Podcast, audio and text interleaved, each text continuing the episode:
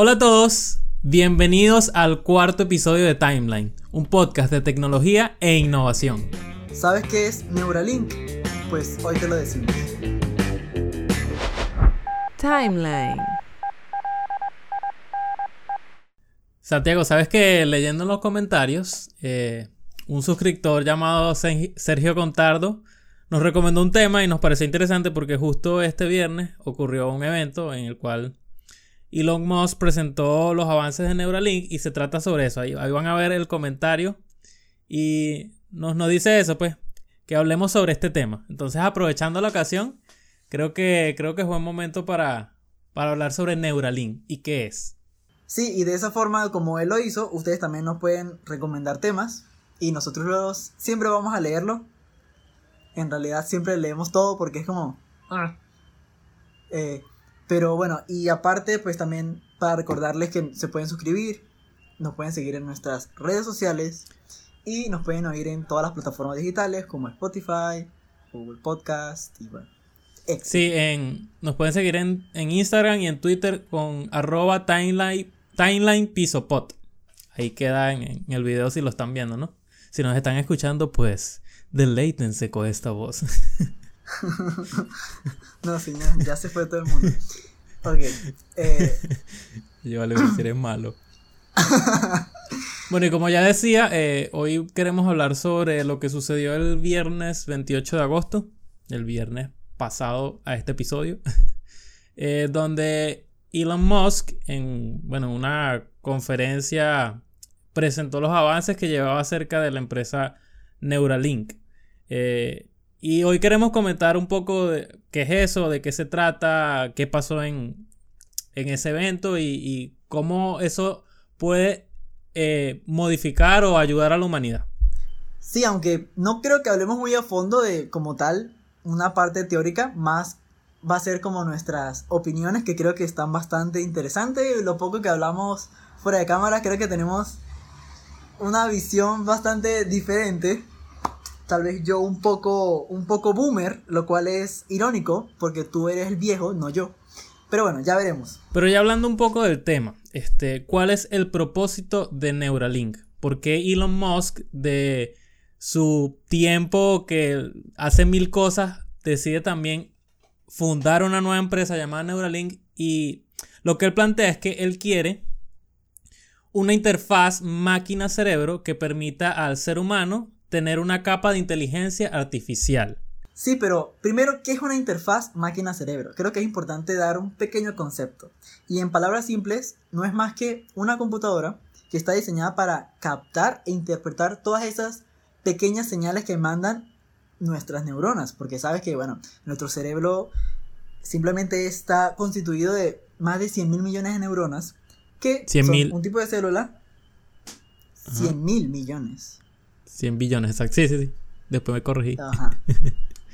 que se conectan y se comunican entre ellas mediante pequeños impulsos nerviosos. Como lo enseñan en el, creo que en el bachillerato, esta, estos impulsos eléctricos eh, pasan a través de la neurona, a través de la sinapsis, ¿no?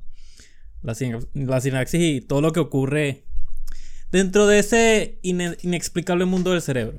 Y siguiendo ese principio, eh, esta interfaz no solamente puede captar esta información y pues transmitirla en tiempo real, sino que además puede enviar. ¿Qué significa esto? Que puede incluso hacer una pequeña inducción de impulsos eléctricos en nuestro cerebro, lo cual es bastante impresionante porque... Sería, seríamos como unos cyborgs, yo creo que esa es el, la meta que quiere el señor Elon Musk.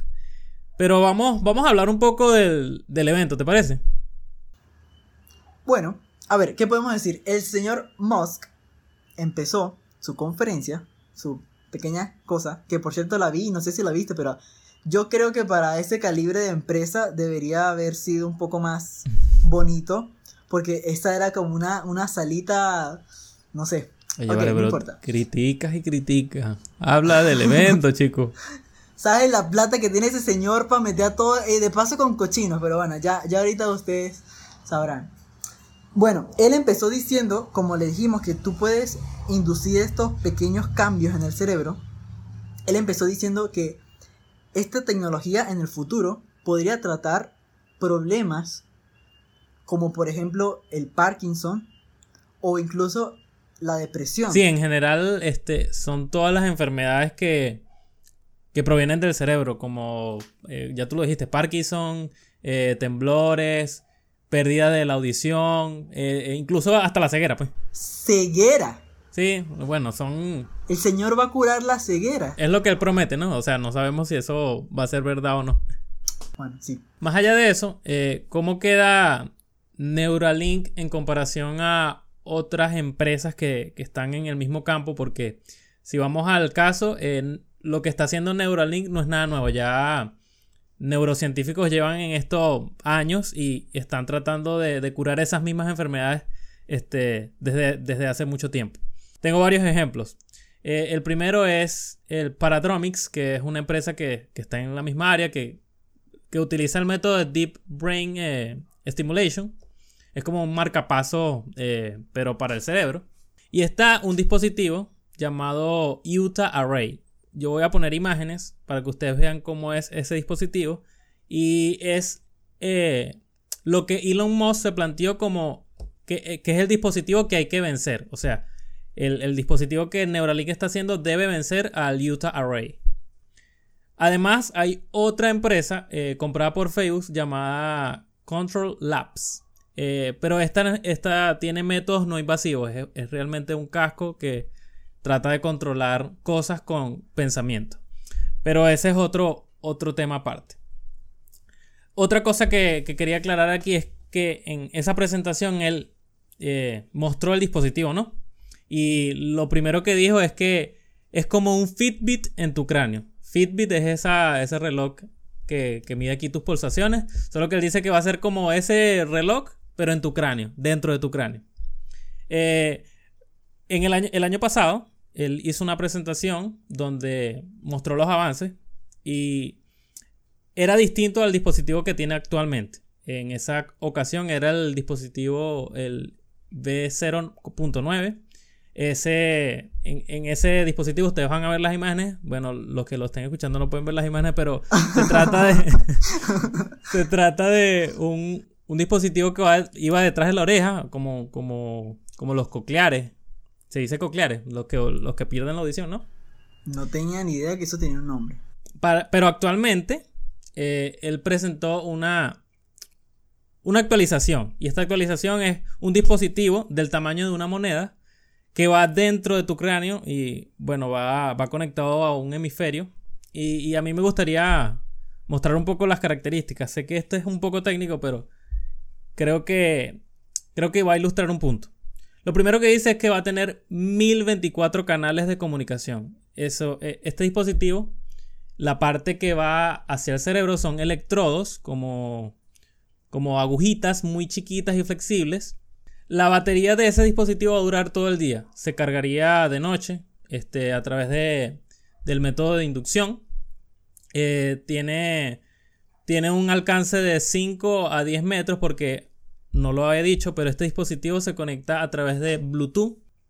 El implante mide 23 milímetros como el tamaño de una moneda. Pero sabes que, aunque, ok, tiene el tamaño de una moneda, todo lo que tú quieras. Pero la forma de ponértelo, a mí de verdad me causa como que... Porque, bueno, voy a ser explícito, literalmente una máquina va a abrirte la piel, ¿sí?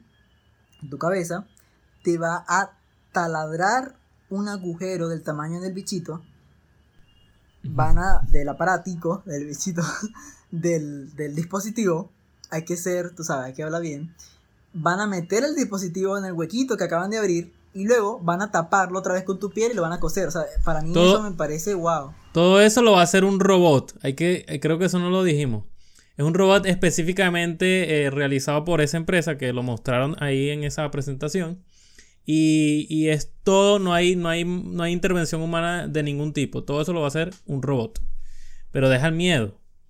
Bueno, señor, yo sé, yo sé que es un robot, yo sé que la cosa va a ser segura, pero no sé, siempre, siempre me ha dado cosa la... Yo no puedo ver nada de piel, de sangre quiero que por eso tampoco puedo ser doctor. Al principio de mi vida, cuando era más joven, yo quería estudiar nutrición, pero no quedé. Bueno, pero eso no es el punto. El punto es que eh, creo que yo no hubiera de todos modos podido ver sangre y eso no hubiera seguido. Pero, pero es que tú no vas a ver sangre, te va a operar el robot. Él no te va, él no te va a mostrar la sangre a ti. Bueno, yo sé que no voy a ver sangre, pero... Ajá, en fin, sigamos. No estamos aquí para hablar de mí. Continuando un poco con la presentación, vamos a pasar esta parte rapidito porque no, en realidad después de eso no hizo mucho porque él mostró unos cerditos. Mostró tres cerditos. Uno con el implante, con el dispositivo. Otro con el dispositivo luego de haberlo quitado, porque importante, tú puedes quitarte este, este dispositivo después si quieres.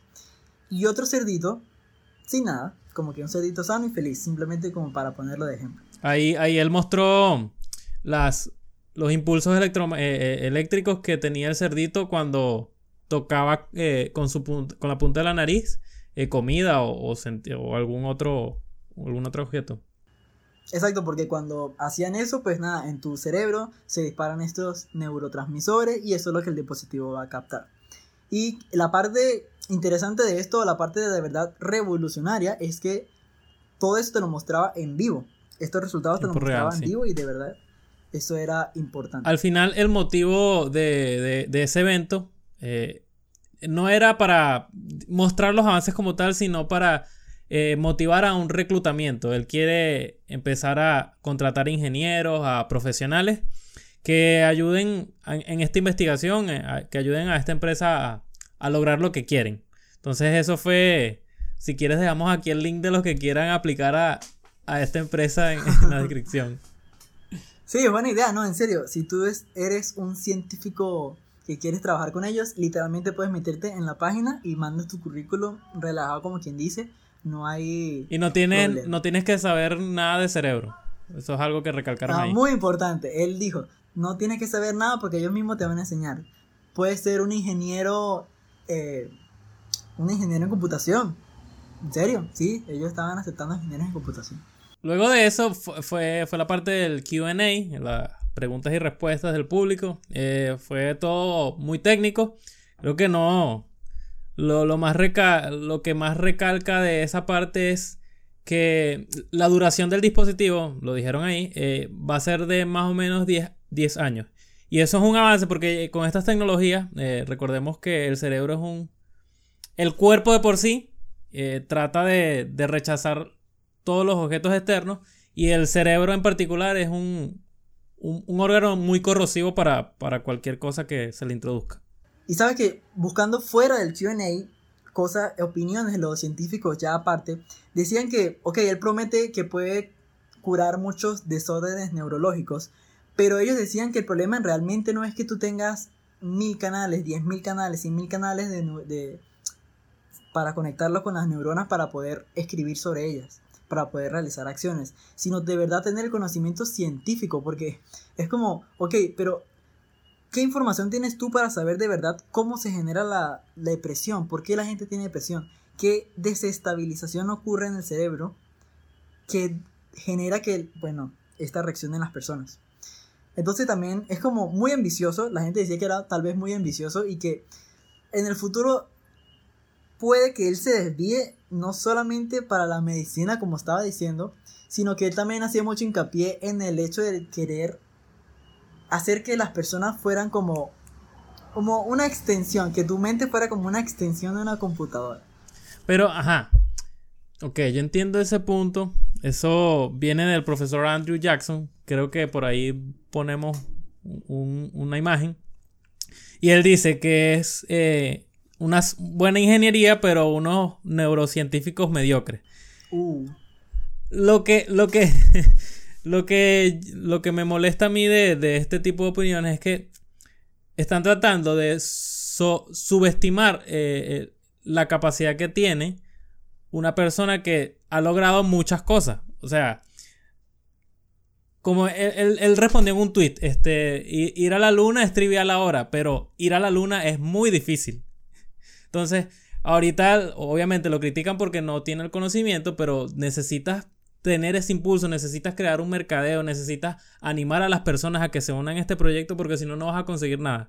No vas a poder conseguir cómo curar la depresión, no vas a poder conseguir cómo curar la ansiedad, que son problemas actuales que, bueno, tienen un impacto enorme en, la- humanidad. Lo que sí recalca él, lo que sí recalca él es que esto sí va a ser un, a principio, un dispositivo caro. O sea, eh, no, no, es- no va a ser para cualquiera. Esa, esa es la primera indicación que él dijo en, en la Pero sí sé que, sí sé que dijo que después, o sea, progresivamente se va a poner más barato. Es como, es como todo. Obviamente va a empezar muy premium, pero ya van a ser tal vez versiones más baratas, tú sabes, qué sé yo, con... Eh, Aunque Quizás, está, quizás. está interesante saber cómo, ¿sabes? ¿Qué vas a degradar? ¿Qué, qué, qué le vas a cambiar para que sea un poco más barato? Yo creo que también es simplemente con el tiempo. le, le- le quita pila y ya. Exacto, sí, no, si tienes que estar pegado, ya, eh, no, no, no. Te pegas ahí. Que por cierto, hablando de la forma que se carga, yo todavía no termino de entender. Eso se carga por inducción, entiendo, pero es que tú tienes que estar pegado al cargador, o sea, ponerte el cargador aquí mientras la pila que está dentro de tu cerebro se está cargando. O sea, de verdad. Sí, me imagino que. Yo no mi- lo haría. Yo, yo sé que tu opinión es que, bueno, que yo deje de ser tan miedoso, pero de verdad todo eso me da como que bastante, mm, algo de miedo, algo de, de, wow, bastante futurista me parece. Pero mientras estés durmiendo, te metes hacia el cable así como cargas tu teléfono. Ahí te No. pones el cargador. No, no, no, eso lo harás tú. Y si me electrocuto, imagínate que haya una tormenta y la, la, la cosa mande más voltios. Mira, De los no, que no sé de qué estás hablando. Yo creo que mejor seguimos en la conversación.